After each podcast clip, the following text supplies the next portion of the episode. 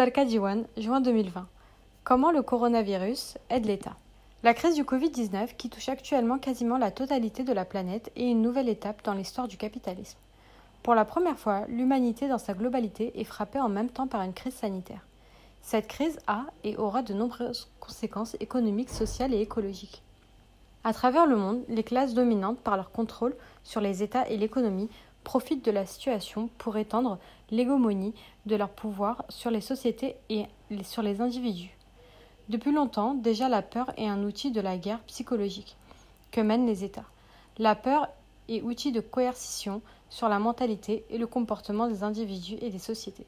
Si la peur de Dieu, la peur de l'étranger, la peur de la répression sont depuis longtemps utilisées, la peur d'un virus meurtrier est la nouvelle arme de l'arsenal idéologique des États.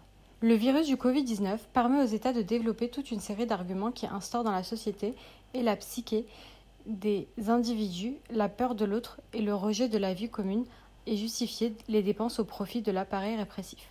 Aujourd'hui, un groupe de personnes qui discutent dans la rue représente une menace pour la société. L'individualisation de l'humanité est poussée à un nouvel extrême. Ceux qui vivent une vie collective deviennent de dangereux criminels, des terroristes, de la santé publique. Les voix officielles n'ont cessé de culpabiliser les malades en leur reprochant de ne pas s'être enfermés chez eux, omettant au passage de rappeler que ce sont les États qui sont censés garantir la santé et les soins pour leurs citoyens. En instaurant la peur du virus et en exacerbant une paranoïa autour de la situation actuelle, les États créent un espace politique leur permettant de renforcer leur pouvoir. En Slovénie, le gouvernement profite de la crise pour supprimer les commissions anticorruption levant un garde-fou démocratique qui permet aux gouvernants de contourner le Parlement et dépenser l'argent public sans contrôle. L'interdiction de se rassembler librement est une menace criante contre les mouvements sociaux qui, jusque-là, ont réussi à affaiblir les positions omnipotentes de certains États. La limitation des déplacements permet au pouvoir d'instaurer une mainmise accrue sur la vie de la population en justifiant et en normalisant les contrôles de police. Le recours à la force d'État. Le déploiement policier semble justifié et les individus ne s'épargnent pas d'être survolés par des drones qui surveillent les allées et venues. L'utilisation d'outils numériques de délation et de surveillance ont aussi très rapidement été présentés comme étant des solutions pour lutter contre le Covid-19. L'utilité de tels outils reste très incertaine en, en, matière de lutte contre la pandémie. Cependant, ils ont fait leurs preuves en matière de contrôle social sur les masses. Évidemment, les classes ne sont pas égales face à la crise les retraités précaires qui ont cotisé toute leur vie pour avoir accès à des soins meurent dans des hôpitaux surpeuplés qui manquent de moyens. Situation catastrophique qui est la conséquence des coupes budgétaires des gouvernances ultralibérales. Les travailleurs se confinent dans les bâtiments d'habitation où la promiscuité fait grimper les cas d'infection tandis que la bourgeoisie prend l'air dans les jardins privés ou pratique le jet ski sur les plages privatisées tout en monopolisant les appareils de ventilation pour leurs cliniques réservées aux nantis de ce système. La classe des travailleurs et des petits propriétaires se meurt dans une promiscuité propice à la pandémie et les riches profitent de la privatisation du territoire pour s'offrir des quarantaines de luxe.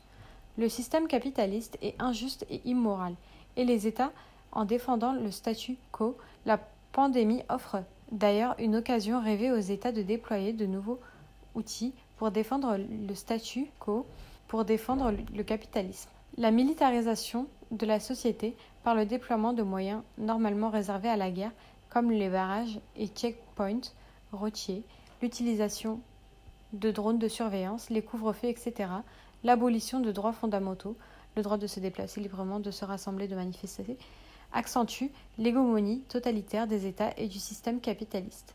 En matière d'économie, la crise favorise les grands cartels et les monopoles. La crise économique future annonce une faillite massive de petits commerces et entreprises ouvrant des parts de marché qui seront, à n'en pas douter, prises par les grands groupes industriels de tous les secteurs.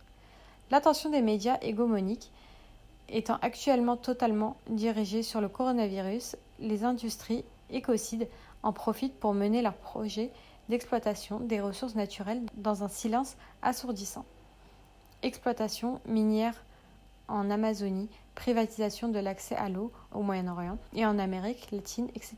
Le couvert médiatique fourni par le Covid-19 sert aussi le fascisme de l'État turc pour préparer ses futures opérations militaires au Moyen-Orient. et en particulier dans le sud du Kurdistan, contre des bases de la guérilla kurde. Les alliances avec le KDP, parti tribal et patriarcal du KRG, se mobilisent dans des régions du Bachau dans l'objectif avoué de massacrer les révolutionnaires du PKK. L'offensive d'occupation turque en Syrie non plus n'est pas en quarantaine.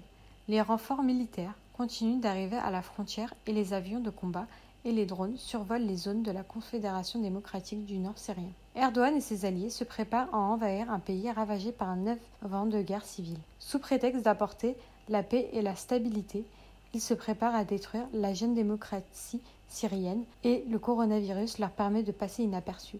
Les chiens de guerre impérialistes aboient, la quarantaine passe.